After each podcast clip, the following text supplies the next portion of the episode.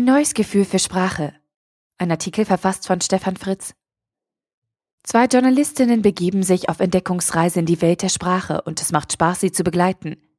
Meine Buchrezension zu Das Alphabet des Denkens, wie Sprache unsere Gedanken und Gefühle prägt von Claudia Wüstenhagen und Stefanie Schramm, beziehungsweise Kara, wie sie inzwischen heißt. Der Titel ist Programm. Die beiden Autorinnen haben sich auf den Weg gemacht und lassen in umfangreichen Recherchen folgende Fragen zum Thema Sprache von Experten beantworten. Wie Wörter wirken, was Wörter über uns als Individuum verraten, wie wir Wörter für uns nutzen können.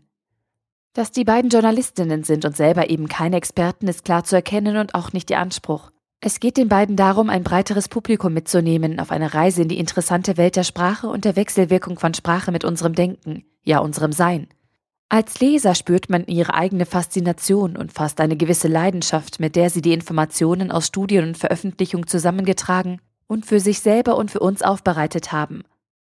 Wer Kahnemanns schnelles Denken, langsames Denken gelesen hat, für den ist das ein oder andere nicht ganz neu.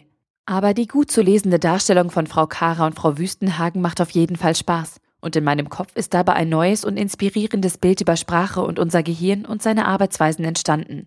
Sprache ist nicht nur ein Spiegel unserer Seele, unseres Zustandes, den wir klar sichtbar nach außen tragen, sondern auch die Grundlage für die Möglichkeiten, wie und was wir überhaupt denken können und damit berührt und beeinflusst Sprache unser Sein. Tolle Beispiele illustrieren diese Zusammenhänge eindrucksvoll.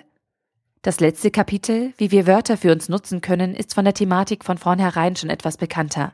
Ja, mit Wörtern kann man andere Menschen verleiten und beeinflussen, und obwohl gerade hierzu ein paar Fakten schon vorher klar sind, eröffnen die Beispiele noch einmal tolle neue Aspekte. Von meiner Seite eine absolute Leseempfehlung. Meine Neugier an den vielen Facetten von Sprache war schon nach wenigen Seiten geweckt und wurde nicht enttäuscht.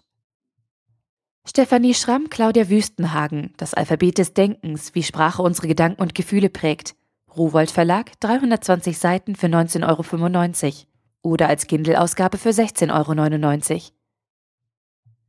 Der Artikel wurde gesprochen von Priya, Vorleserin bei Narando.